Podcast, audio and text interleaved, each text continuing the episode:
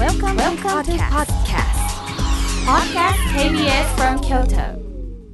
サウンド版半径500メートル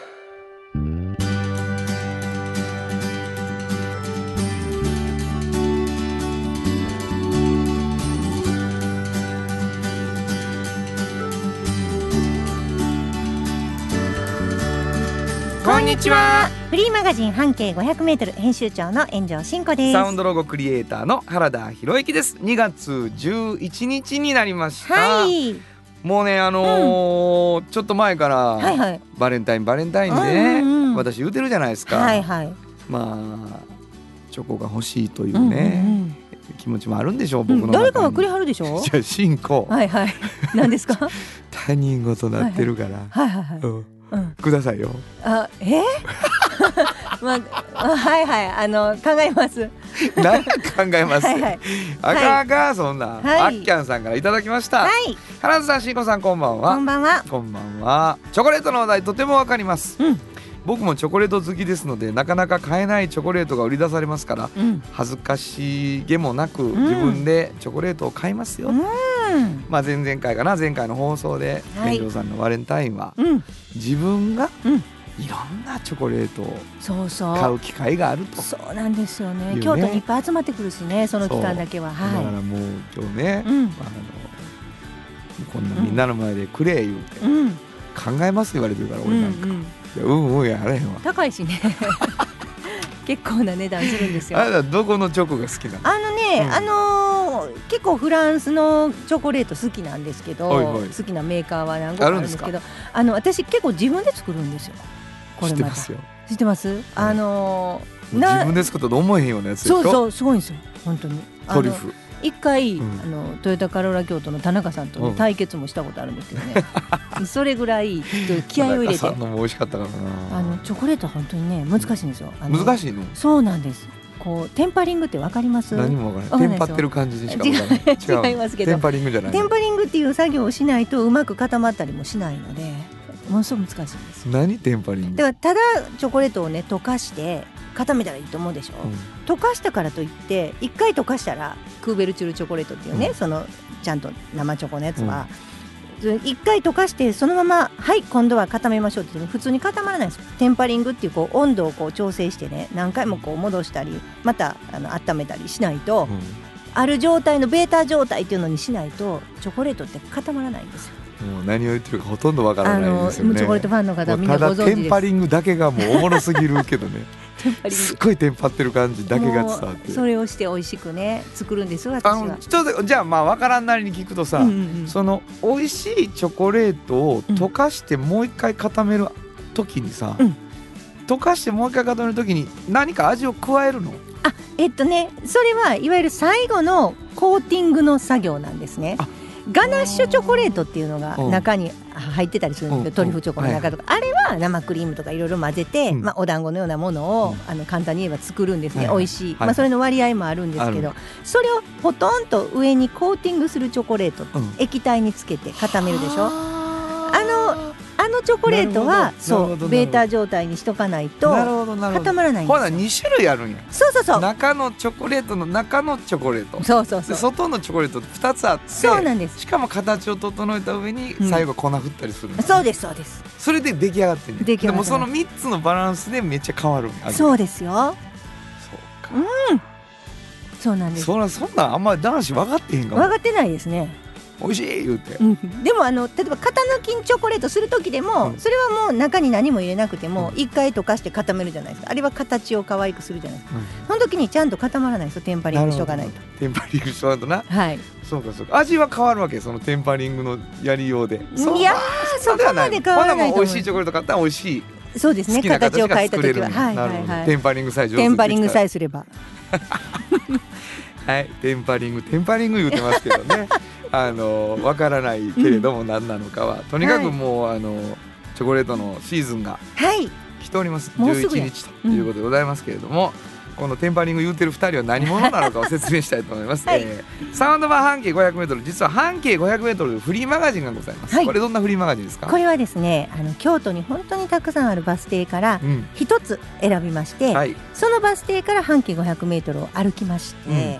してこの人は本当に面白いなっていうねいろいろな価値観を持ってらっしゃる方をうん。取材している本ですね。すごいよね。うん、これがですね、うん。えー京都大人気のフリーマガジン。大人気です。その編集長が炎上慎吾さんはい、炎上さんにですね、その熱量のあるこのフリーマガジンの記事の話をこぼれ話で聞くのは面白いんじゃないかっていうので、はラジオ番組が始まりました。はい、でそしたら炎上さんがもう一つフリーマガジン「おっちゃんとおばちゃん」っていうのを出しておられました、はい。これはどういうフリーマガジン？これはね半径500メートルで本当にいろんな価値観の方に出会ってできた本なんですけど、うん。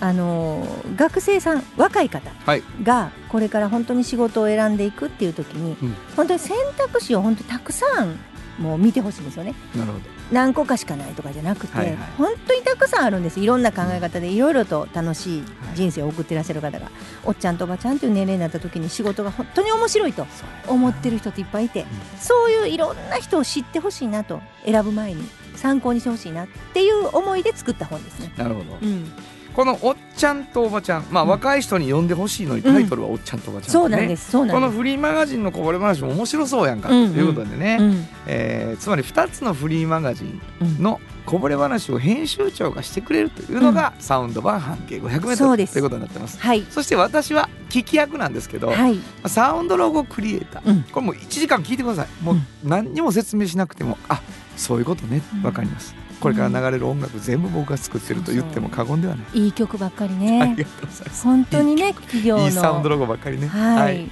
ありがたいですよね、えーそんな2人でお送りしていくサウンド版半径 500m なんですけれども、はい、まあ、皆さんのお便りをうん、お待ちしております、はい。どこに送ればいいでしょうか？はい、メールアドレスは500アットマーク kbs ドット京都。数字で500アットマーク kbs ドット京都こちらまでお願いします。メッセージをいただいた方の中から抽選で2名の方にフリーマガジン半径 500m おっちゃんとおばちゃんをそれぞれ1冊ずつ毎週プレゼントしています。はい、そしてですね、え1年ぐらい前かな、うんうん半径 5m はい、という新しいフリーマガジンまた炎上さんが出しておられましてはい、これもご希望の方メッセージに書き添えていただけたら送るということになっています、はい。もう一回言うとこうかな、うん。メールアドレス。メールアドレスは500アットマーク kbs ドット京都数字で500アットマーク kbs ドット京都こちらまでお願いします。ということで KBS 京都ラジオからお送りしていきますサウンド版半径 500m 今日も張り切って参りましょう。サウンド版半径500メートル。この番組は山陽火星、トヨタカローラ京都、東和、サンパック、山崎、特発産業製作所、かわいい、釉薬局、サンシード、アンバン和衣あん、ポレポレ、働く、日清電機の提供で心を込めてお送りします。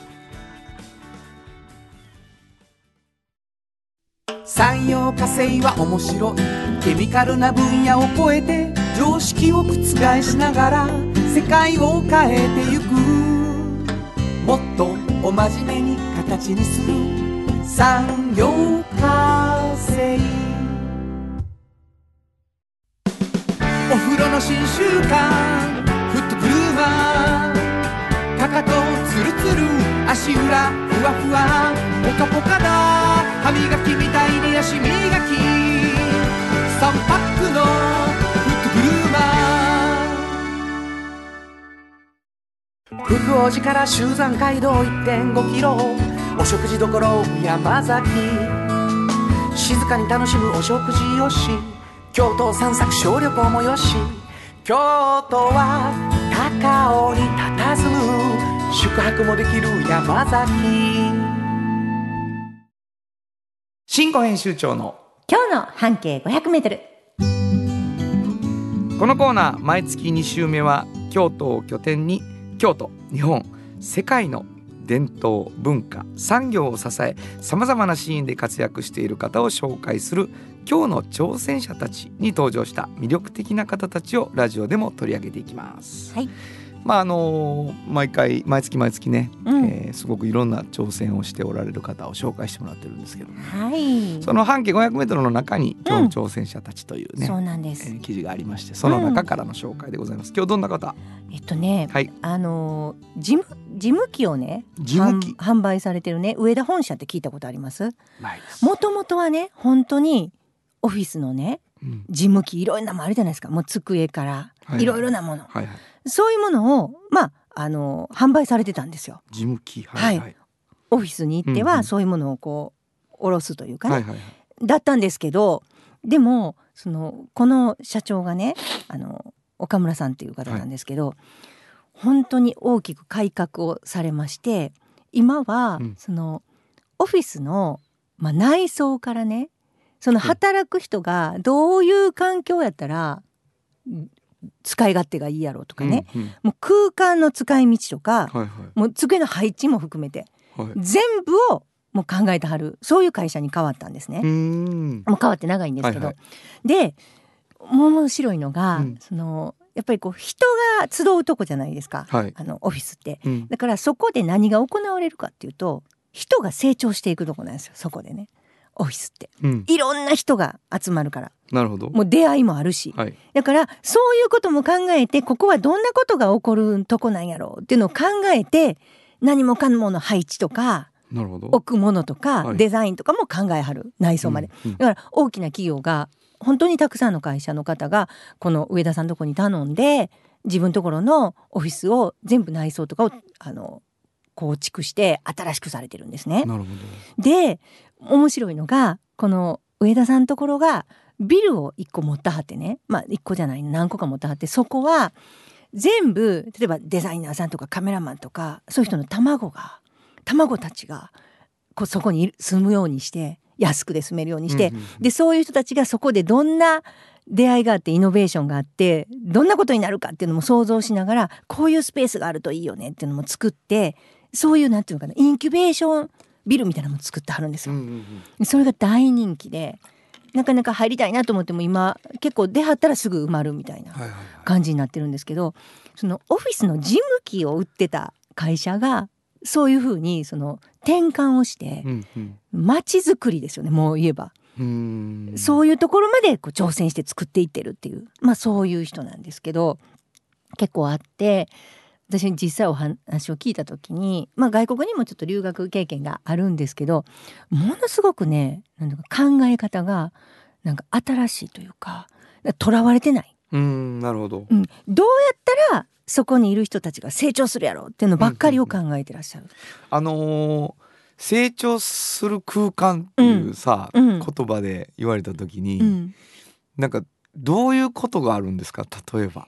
うんとね例えばね、うん。自分は、えー、とカメラマンとするじゃないですか。はい。で商談するでしょ、うんうん。普通は、えー、とビルの中に自分のところの事務所があったら、うんうん。そこに来るでしょみんな。はいはいはい。でもそこだけじゃなくて公共スペースとかを設けて、うんうん。そこでいろんな人がもう隣でもしかしたらデザイナーがいるかもしれないけど、はいはいはいはい。そういうところで話せるようなざっくばらんにそしたらなんか偶然来はった人となんかそこで話ができるようになったりとか。ははははなんかそういうことも出会いもあるかもしれなないるですよ。そんなんが偶発的に生まれやすい感じにしてはるんですよ。なるほど。閉じてないね、閉じてない、隣ば。の部屋は誰が借りてるオフィスか知りませんとかにはなってない。なるほどなるほど。なんかなんとなく行き来しやすくなってたり開放的やったり、うん。なんかいいでしょ、まあわかるわかる、うん。あのー閉じがちやもんね。そうそうそうそうそうそう。オフィス。いやまあ僕はあんまりそのオフィスで働いた経験ないけど例えば職員室でも、うん、もうあのーすごい変わるよ。そうやね。教科ごとで部屋が分かれてる学校もあるわけ、うんうんうん。らもうさ理科やったら理科の先生しかいいひんとこにしか行けへんのよ。なるほどなるほど。学生が。うんうんうん。そしたらまあ専門性は高なるかもしれんだけど、だから理科の先生がわー一生懸命喋ってると横のテーブルが国語の先生でうん。うんなんかちょっと雑談に入ってくれるみたいなことは起こらへんわけそういう仕組みやったら。なるほどなるほど。オフィスもそうなん全然ちゃいますもんね。ねいろんな会社行った時に。そうそうそう。で一つの会社行っても例えば働き方って、うん。あの主婦やったり、はいはいはい。お子さんをお持ちの方やったりしたらまた働き方が違う一般の普通の方と違うじゃないですか、うんそしたらそういう人たちが働きやすい空間っていうのを作ってちょっと子供を迎えに行った後そこでちょっと遊ばせときながらうん、あの仕事ができるようにわざとこう子供が遊ぶようなものを置けるような大きなスペースを作っておくとか。そこがすごい見えやすい席そうにしとくとか。そうそうだからその人たちに応じて多様な、なるほど、うん、働き方ができるようにオフィス自体を作り変えてはあ。だからその部屋に合わせるっていうよりも人に合わせて部屋がいろいろと変えられるような。だから私はすごいなと思ったら何回も言って言われるんですけど事務機を売ってたのにそんな風にこう同じそうオフィスに収めるものっていうのがそういう風に変わってきたっていう。もうめちゃくちゃ面白いでしょ？すごい。どこ事務機からそこに行こうと思わはったとこがすごいですよね。そう。でも同じなんですよ。はいはいはい、事務機を収めるっていうのはそこの人たちが事務がしやすいようにっていうので最初収めたはったが一緒ってことね。そうそうそうそうなるほど。だからすごいですよ。だからこの上田本社さん自体のオフィスもすごい良かったもん行ったけど。ど素敵さ、そう、うん。それが結構す大事よな、うん。お客さんのとこだけじゃなくてね。そうそう、んん行ったらさ、うん。上田本社閉じまくってるとかで やばいやばいやん。そうやんね。本当にそうやんね、開かれた空間を作ります言うて、うんうんうん。な行ってあこれさすがやなっていうのがあるっていうのは、やっぱすごいですよね。でもだんだん流行ってきてるだから上田さん発信なのかわからないけど、うんいろんな私 B2B 企業とかもお邪魔してるけど、まあ、上田さんにこれお願いしたんですとか言わはるとこもあるし、はいはいはいそうなのか聞いてないとこもあるけどなんかフロアがここは全員がちょっと歓談できるようなカウンターでちょっとお茶とか飲めるような空間作ってたりとか、はいだんだんなんかその場所にいたなるようなみんなが話もしやすくなるような感じの施設をいっぱい作ったりしてはるんでどこの会社も。なるほど。なんかなんかそういう影響がチラチラチラって見えるんですよね。うん。ついついもうねロッカーとかいっぱい建ててしまいがちやから。ありますよねそういうとこも。なんか閉鎖的な。ものすごいいっぱい細かい道ができてしもてるっていうねロッカーで。そうやね。ありますね。そうう。ん。そんなの逆や逆ね、、はい。いやなるほど。面白いな。でもアイデアで変わるし、そうなんです。事務機からそこに行くっていうね。そうそうそう。そういう挑戦があるっていうことですね。わ、かりました、はい新婚編集長の今日の半径500メートル本日ご紹介したのははい。上田本社の岡村光康さんでした。FM94.9 メガヘルツ。AM 1143キロヘルツで KBS 京都ラジオからお送りしています。今日の一曲。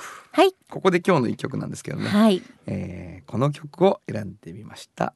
ジョニー・ミッチェルでチェルシー・モーニング本当はここで？Just like 登録の名曲が流れてるんだよ。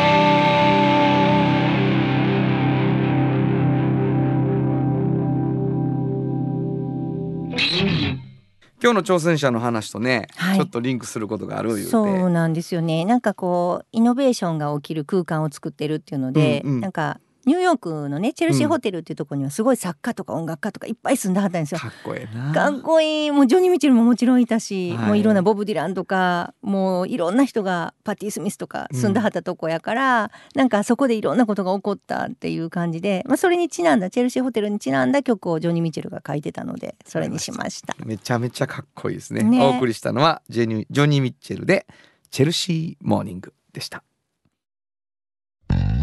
じっと支えて未来を開き京都で100年超えました。大きな電気を使える電気に変えてお役立ち。お役立ちみんなの暮らしをつなぐのだ。日清電気トヨトヨトヨタカローラ京都。カロカロカローラカローラ京都。京京京都のカローラ京都。トヨタの車トヨタの車。大体何でもあるよ。トヨタカローラ京都。童話の技術力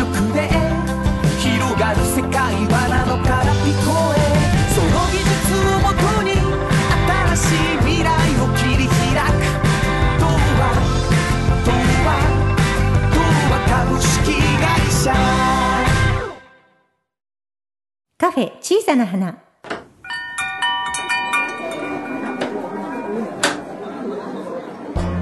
この店を切り盛りするのはおしゃべり好きな店主と聞き上手なスタッフの2人だけ。いつもこの空間にはおしゃべり好きなお客様が絶えることはありません。さてさて今日のお客様からはどんなお話が飛び出すのでしょうか？いらっしゃいませ。まずはお名前を頂戴してもよろしいでしょうか？はい、お久しぶりでございます。トヨタカローラ京都の田中でございます。ありがとうございます。イエーイ1ヶ月ぶりでございます。ようこそでございます はい。えーね、大したお久しぶり感がないんでございますよね。はいはい。なんか田中さん、はいあのーつい最近、はい。うんものすごく感動することがあったとそうなんです。もう本当にね、久々ではないんです。しょっちゅう感動してますけども、はいうん本当大きくちょっと感動したことがあるんです。はいうんあの2月5日、はい、はいえー日曜日ですね。こ。の間のね、はい。この間の、木津川マラソンというところにね、行ってきた。あのランナーではないですよ。うん。ランナーではない。ランナーではない。うん。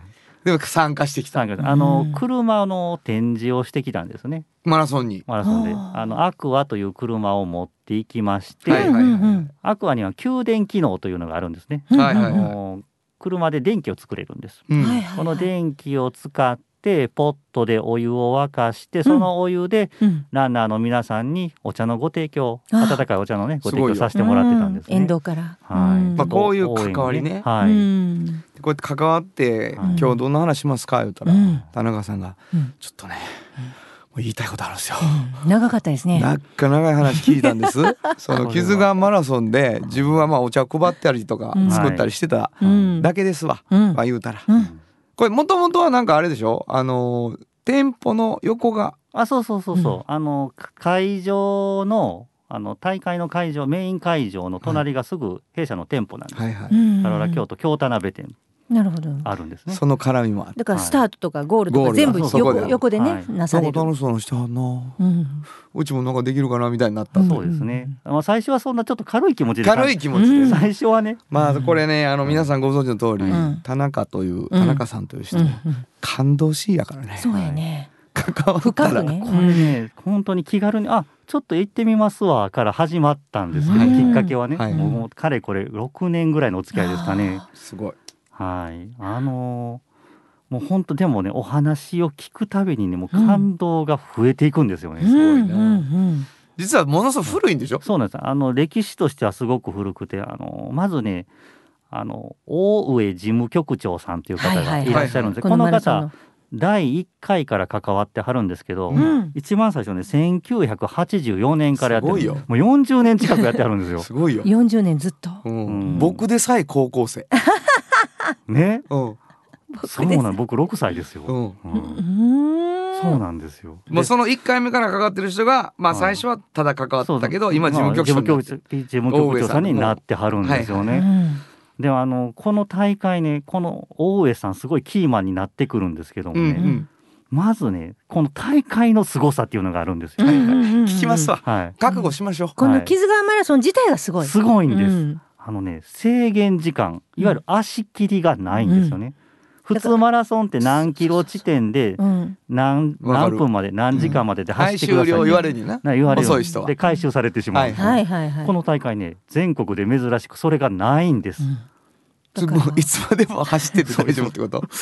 ゆっくり走っていいってこと？夜遅くなることもある。そう。夜はあの遅くなった大会の事務局の方がちゃんと待ってはったりとかランナーの横についてくれはるんですよ、なるほど。はい、優しい。そう。やっぱりこれはそのこの事務局長さんがね、うんうん。ずっとこう大会をやっていく中で、うん。はい大会側のうん。都合であとちょっとでこのランナーさんはあのゴールできるとか、うんそうやな。このポイントを通過できるっていう人がいはるのに大会側の都合で切るっていうのはやっぱりかわいそう。できひんと。はい、でもともとこの大会っていうのはその発足した時がね、うんうん地域の皆さんが気軽にスポーツを楽しめるようなことをやっていきたいと。これ田中さん感動する理由わかる？う。んボッチャと言うてること一緒やもん。そうなんですよもうリンクしてね 僕ね大好物やもんね。大江さんがね涙ぐんでね、もうこう本当みんなの協力で成り立ってるんですっていうのを涙流しながらね、うん僕に説明してくれて、うん僕ねもらい泣きしてますそうやろな。もう絵が浮かぶ。ほんまに。ほんまに？むっちゃ多分やけど大江さんが今度ボッチャ来る思うね。うん、そうやね。熱がすごいんです熱量すが。ごいね。すごいよね。もうあれなんですよね。だから42.195キロではい。こう全部をものすごい時間かけて走る人もいるし。そうですそうです。うんでハーフとかエントリーはあるんですよね。あります。サイズが。あの3キロ5キロハーフ42.195キロがあるんですけども。今回この5キロコースにはいはい。101歳の方がねうわ。すごない？参加されてるんです101歳でそんだけ走れるっていうのがすごいですよね。もうすごいよ。これね2年中止になってるんですけど、はい実はねあのコロナ禍でちょっはいはいはい。とどうしても2年連続で中止せなあかんかったんですけどその方コロナ禍になる前にちょっと足を怪我されてうん。わあもう大変ねおじいちゃんのはい。そうなんですよ。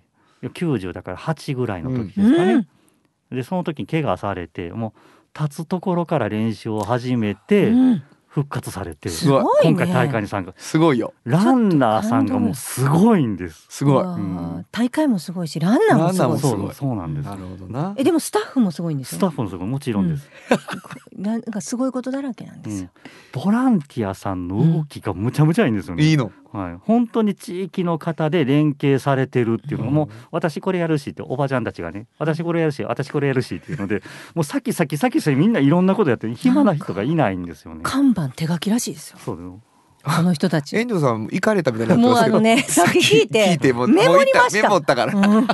すげえと思って手書きですよ僕もこういうの弱いんですけど炎上さんもねうん。弱いちょっとね、うん。これは取材に行きたなりましたね聞いて。そうでしょ？さすがに、ね。うん。いやこれでもやっぱすごいな。その地域でこう気軽にって始めたやつがうん。40年続くいうことはもうなんか発信してる魅力があるいうことだよはい、ね。あのやっぱり40年その地域の方に親しまれた大会なんで、うんうん。あの地域の方がランナーで参加してはるけどたくさんいらっしゃいますし、はいはいであのご身内の方がね参加してはったとかもあってなるほどなるほど。ボランティアさんが「ちょっとあんたボランティアやってくれへん?」って言ってくれ言うたら「あもうしゃあないしやっとくわ」って言ってね参加感してくれじになるよね。そう。だから関係者がめっちゃ多いよね地域に参加した人も。はい、でもちろんでもね地域の方だけじゃねもう北海道から沖縄まで日本全国からランナーさん来はるらしい、すごいよ。何人ぐらいすごい。むちゃむちゃ行さん。めちゃめちゃ行さん。え。これ何千人か来はんね。もちろん何千人も来ますよ。で今年はただ半分にうんコ減らしロナ禍で、うんうん。もう仕方がないしったりとかね。はい、うん。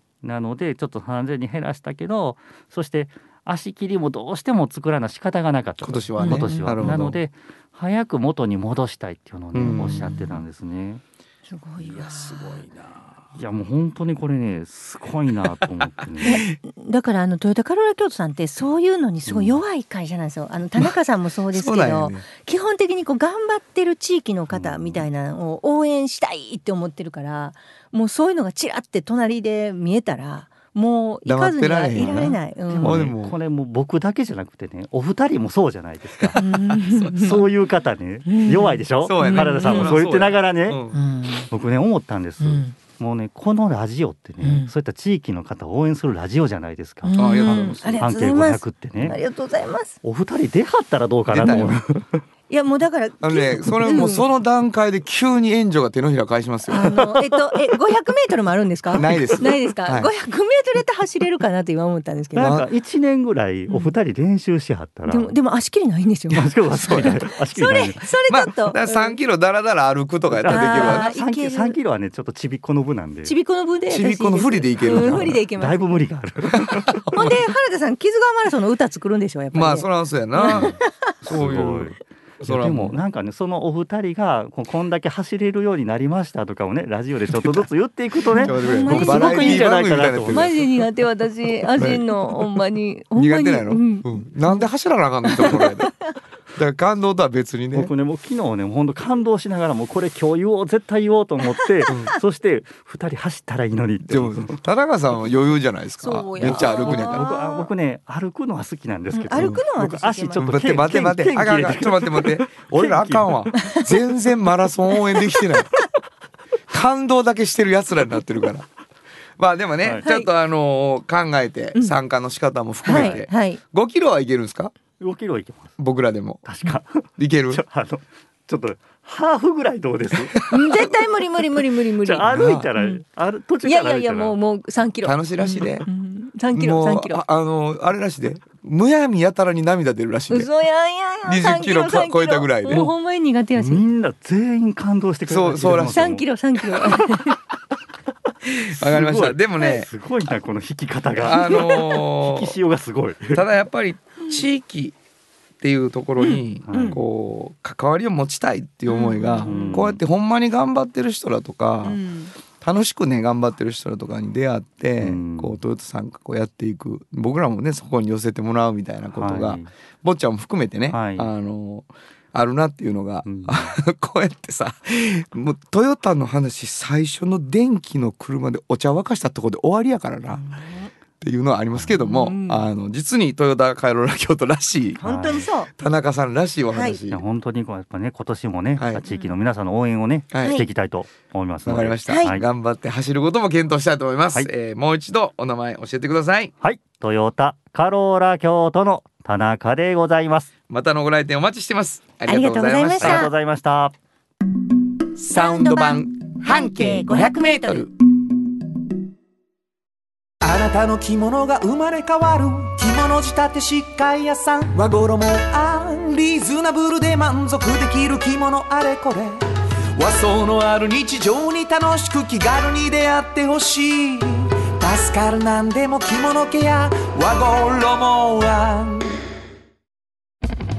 あなたの家の冷蔵庫そこにもきっとサンシード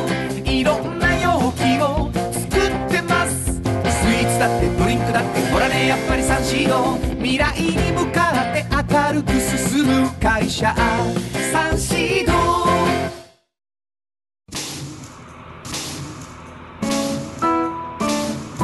これからも薄い金属の板であなたの思いを形に。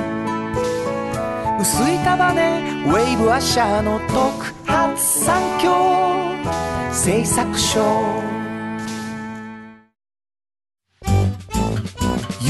つながり長く一緒にゆっくりゆっくりポレポレゆこう。子供の未来のために集まった仲間。ポレポレ。おっちゃんと。おばちゃん。このコーナーでは仕事の見え方が少し変わるフリーマガジン「おっちゃんとおばちゃん」の中から毎日仕事が楽しくてたまらないという熱い人またその予備軍の人々をご紹介します。はい。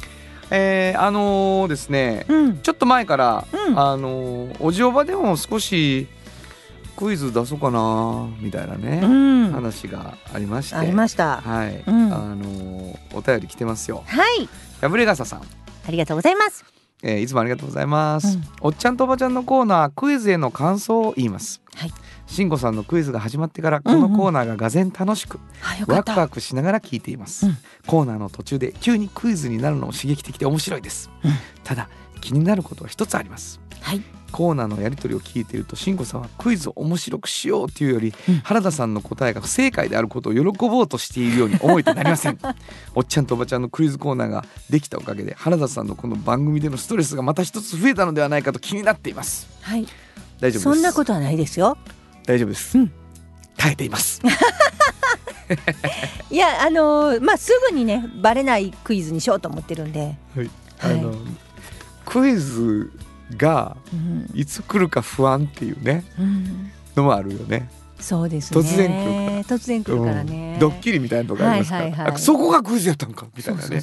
まあ、えーというわけで皆さんもね、えー聞いていただいてると途中でクイズが入ってきたりするというコーナーでございますけれどもはい。おっちゃんとおばちゃんというですね、うん。えーかっこよく働く人たち、うん。おっちゃんとおばちゃんの背中を紹介する。ねいろんなあの生き方をしている人たち。はい。というね、うん。えーフリーマガジンからのこぼれ話でございます。はい今日はどんな方？えっとですね、あのー、阿郷聡さんご存知ですよね。あの演劇界では結構有名な方なんですけど、あのーまあ同社のね演劇のあのークラブに入ってらっしゃって、はい。第三劇場有名な、でまあずっと続けてらっしゃる方今も脚本家としてもう名高い方です。ででもあのそういう方のね生き方として私はもうあのシアター E9 今南区に出てますよね。ね。あれをやっぱりもうあの作った人と言っても過言ではないもう呼びかけて作るに至らせた人なんでね今もあちらであの鑑賞されてるのででこのね熱意は私はちょっとねあのかなり驚きましてねあの情熱を持って仕事をするってこういうことかと。であのちょうどこう小劇場がバタバタバタバタってなくなった京都の中で2017年ぐらいに、うんこれはもうやばいっていうふうにねあの文化の火がどんどん消えていくと。小さい劇場がなくなるとね小さなお芝居もねちょっとしたあの演劇ができなくなってくるのではい。こういうことは本当にあのこれから演劇を目指す人それから見る人っていうのがどんどん減っていく街になるなっていうことも思われて、で何か劇場作らなと思われてねもう必死で探さはるんですよあごさん。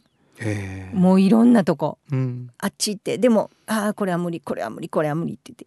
でやっと今のシアター以内のところにあこれできそうやなと思って見つけてまずはクラファンですよね。はいはい。でどれぐらい建設建設費がいる何々がいるっていうのも全部もちろんいろんなプロに聞いて、でやろうと思ってまあ8,500万ぐらいかかるって。8500万。そう思って、まあ、クラファンやって、うん。でなんとか目標達成したんですよ。すごいな。うん。そしたらあの足りないっていうのが分かったんですよ。8500ではね。8500では。いろんなとこ見たらあここもっとこうしなあかんっていうところがいっぱいできてきたんですね、その辺の地域の、はいはいまあ、深さとかも含めて。はいはいではい問題です。いくら足りなかったでしょう。クイズ来た。そう。クイズ来た。えーっとね。いくら足りなかったと思いこますか？れはね、はいなかなか足りなかったんでしょうね、うん。多分ね、うん。うん、8500万で言ってたけど、うん、あと1500万足りなかった。1億かかる。うん。違いますね。はい答えは、うん。あと1億円足りなかったんですよ。1億足りなかった。すげえなおいおい すげえな。おいちょ待ってくれ。であごうくんよ。あごうくん？まあ僕知り合いやし言わしてもあごうお前さ みたいなとこあるよ。本当に、うん。だからこのプロジェクトチームにそのことをあの発表した時びっくりされたんですって。めっちゃおもろいや1あのー億足りなかった。もうその時もうなんかヒューンって引かれたのを覚えてるって。それせやろな。いやもう全然足りないんですと。あのいうことが分かって、うん追加に1億円ですと。でもアゴさん諦めへんね。それすごいもねうこっからね本当にもう費用を抑えようとしたりね。うん。もういろいろ考えはった。見直して、ここをこうしたらいいんだ。テナントをこうやって入れてなんとかこう収益出るようにしようとか。で企業とかのスポンサーを募る。うん。それからもう本当に地元の方を含めて味方をいっぱい作っていってこのプロジェクトを成功させるような動きをしながらスポンサーいっぱいネーミングライツでねあのえ寺田倉庫の人に頼んだりとか、もういっぱいいろんなことをして結局できるんですよ。すごいよ、だから私あの熱意ってすごいと思うんですよ。うん。でこの方は脚本演出手掛けてらっしゃる方じゃないですか、はいですね。演劇をするということのためにこうやっていろんなプロジェクトを立てて演劇の劇場を作るっていうことにこう奔走する。だからやりたいことっていうのの手前で本当にたくさんやらなあかんことってあるんですよ。いや私ねすごいと思っやさでもやる場所ないし作ろうかっていうさうん。シンプルな発想やけどほぼ2億やんつまり。いやそうですよすごいな。でも自分がやっぱりこう保証人になってねあ最後お金も借りながらねあできるんですけど私はやっぱりこの情熱みんなあごさんのこの情熱にこう動かされたんですよ。ね。多くの方がね。うん。で地元の方とね一緒にねもう地元も賛成してねここにこういう劇場を作りたいっていうことをね思わはる環境にちゃんとねしてねなんかもうここ僕らがやるんではいって言ってだやるんじゃなくって、地元との関係もすごく良くしてね地域でみんなで盛り上げるみたいな感じで作らはったんですよ。なんかあのおっちゃんとおばちゃんという生き方っていろいろあると思うんですけど一つの情熱を持って何かやりたいことを成し遂げていくっていうことが私はすごいことやなと思っててあごさん今でもお話ししてても私まあ全然違う業界ですけどすごくね参考になりますね、んこういう一個のことに対してこうめげずに、うん。もういつ挫折してもおかしくないと思うんですよ。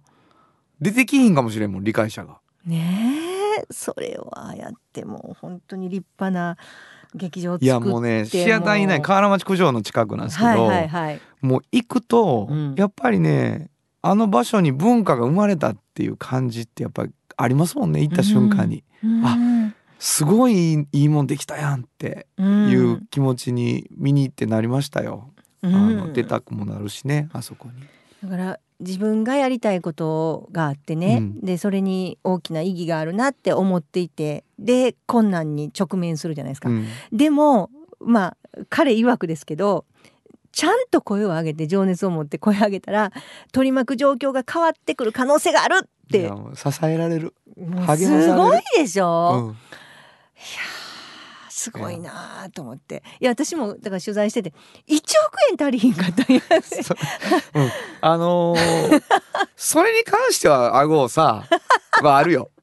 ね。いや後で分かったってそうやな。それもそうや,、うんうんうん。そうやろうと思う、ってなってね。うん、でもそこでやっぱり、ま、負けへんかったんはすごいな。ほんまにすごいよ、うん。本当にすごい。もう今もコワーキングスペース入ってちゃんとテナントが入ってねそこも大成功してるし。ああそうですか。なかなか運営はでも難しいんですよ。難しいけど今も難しいけどでもやっぱりなんかこう頑張っていこうっていうな。であそこがあるからいろんな演劇もできてるしね、まあ、できない演劇もあるんですよ。まだまだ学生演劇とかね、うんうん。まだ無理やし。でもなんかこう一つの文化の日を灯さはったなっていう。いやそう思います。本当にうん。あのーものすごい自慢のと一回で演出をしてもらったことがあって僕はうん僕にうん。ものすごい若い時にね。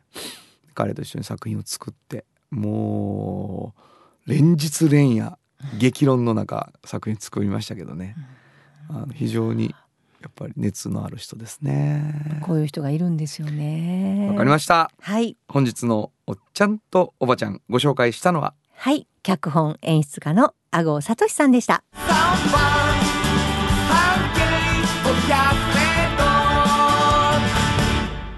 今日のもう一曲。はい。ここでえもう一曲なんですけれども、はい。まあ演劇関係と音楽、うんつなぐ形で、えーこの人たちを選びました「ノーライセンス嘘つきブック」本当はここでジャスラック登録の名曲が流れてるんだよ。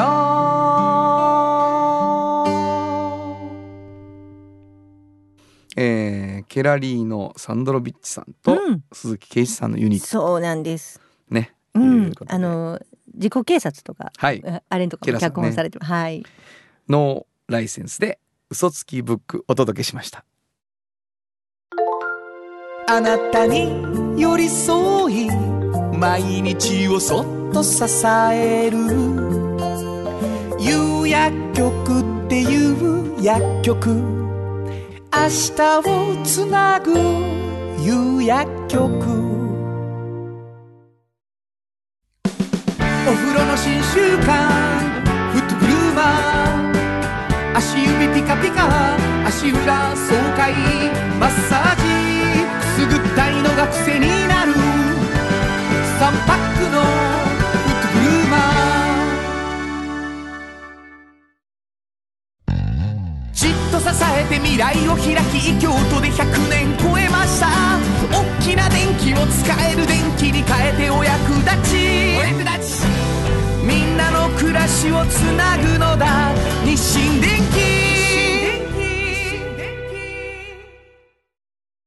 原田博之のサウンド話。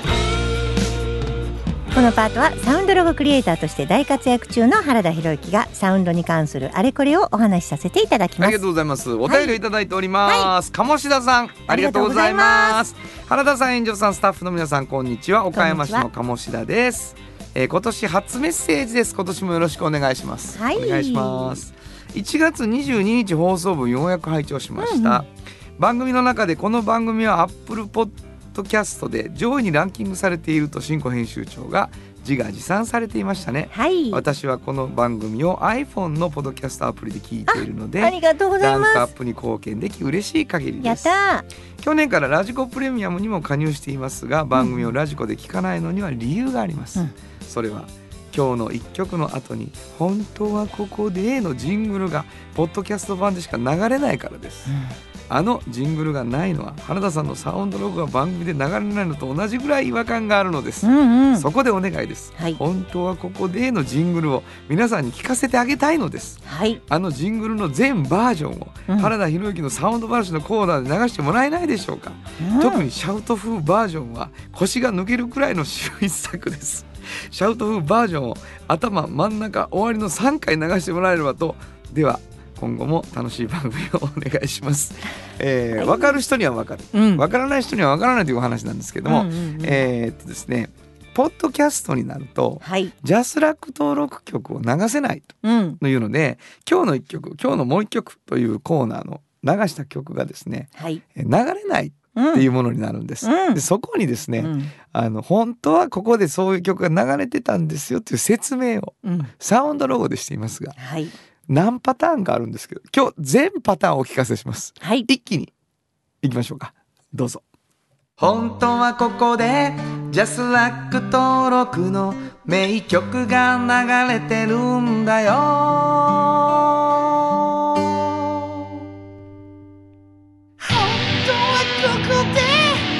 スラック登録の名曲が流れてるんだよ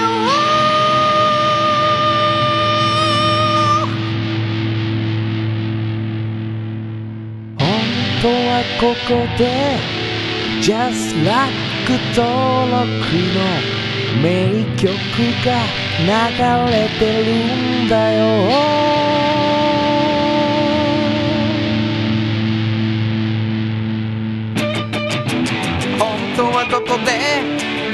Just Like 登録の名曲が流れてるんだよ。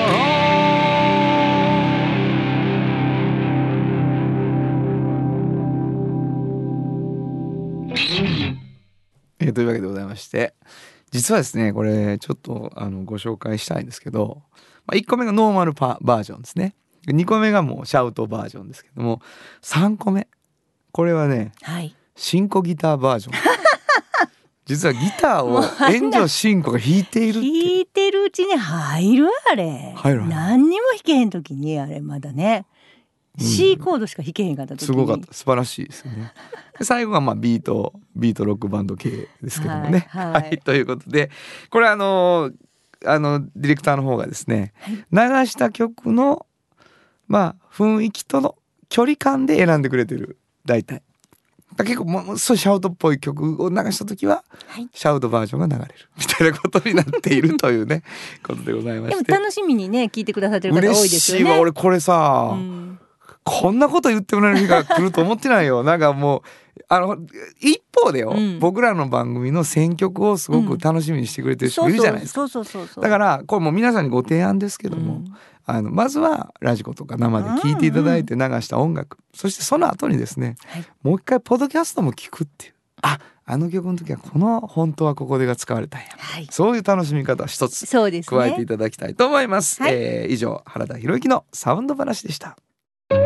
サウンド版半径500メートル FM 94.9メガヘルツ AM 千百四十三キロヘルツで KBS 京都ラジオからお送りしています。あの話この一曲。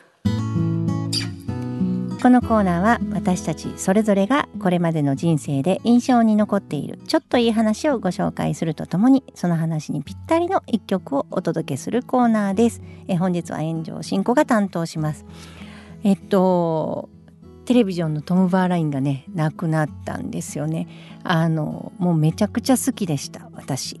であのニューヨークパンクっていう、まあ、言葉を知らない時にテレビジョンっていうのを知ってでパンクっていうのの概念がすごい変わったんですよね。あの日本で聴いてるパンクってブルーハーツとかいろんな人の演奏してるパンクっていういわゆるミュージックとそのニューヨークパンクっていうのもすごい違ったしで歌詞を見た時にものすごい文学的でトンバーラインの書く歌詞がね本当にすごいあの好きだったんでなんかこういう世界もあるんだなっていうのを私は知ってで彼の弾くギターの音色がジャズマスターっていうあのエレキギターをよく弾いてはったんですけどそのギターの音色出し方みたいなのが独特なんですよね。ちょっと引きつったような時もあるしクリーントーンですごい面白かったりするんですけどまああのパティ・スミスが彼女だったんでねあの本当に一緒にいろんな曲を作ったり一緒に詩を書いたりされてるのがあってあのずっと別れた後もパティ・スミスのバンドに参加してで、えっと、何回かこの番組でもあの彼が演奏してる曲はこれと思って、まあ、かけたりもしてたんですけど、まあ、すごいショックだったという。でまああの私が今なんかできないながらもギターを持ってるのはジャズマスターなんですけどそれはもうトンバーラインが好きだからという理由だけであの持ったりもしてます。えー今日はちょっと追悼の意味も込めて、えーこの曲をかけたいと思います。えーテレビジョンでマーキームーン本当はここで Just Like 登録の名曲が流れてるんだよ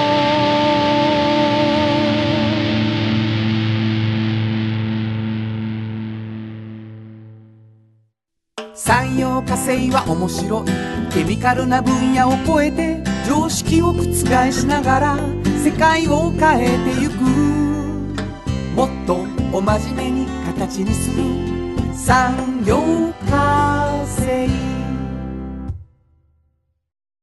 ヨトヨトヨタカローラ京都カロカロカローラカローラ京都京京京都のカローラ京都トヨタの車トヨタの車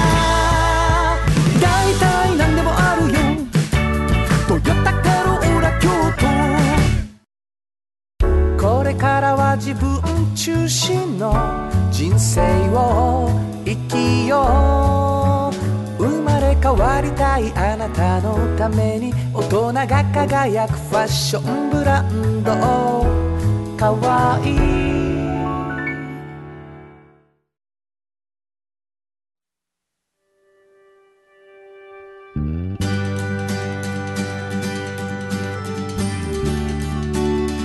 あっという間にエンディングでございます。はい。さすがにマーキーも全部は全部は流せない。そうなんですよ。長いからね本当に まあでもね、うん。追悼ということで、そうです。もう悲しくてしょうがないんでしょ。悲しかったですね。もうびっくりしました。もう一回私は生で聴けると信じてたので。なるほうん。会えるかもね。まあ会えるかもと思ってたんで。本当に。うん。まあそういうことが本当に。やっぱりいつも今っていうことやな。そうやね。本当ににいつも今っていうことやと思います。本当に。そね、う、うん、えーというわけで、えーまあ今日もお送りしてきたわけでございますけれども、うんうんうんまあいろんなあのお便りで僕らも気づくことがあって、はい。あの感想とかね、はい。えー番組に対してのご意見とかはい。そんなんも嬉しいです。今日あのサウンドロゴの話でね、あのポッドキャストでしか聞かれてないものを紹介できたのも、ね。あそうかって改めてね、はい。みんなに聞かせてあげたいのですっていうふうにリスナーが言ってくれたの。が嬉しかったうん、ですね。嬉しいですね、えーお便りをおこの番組ではお待ちしています、どこに送ればいいですか？はい、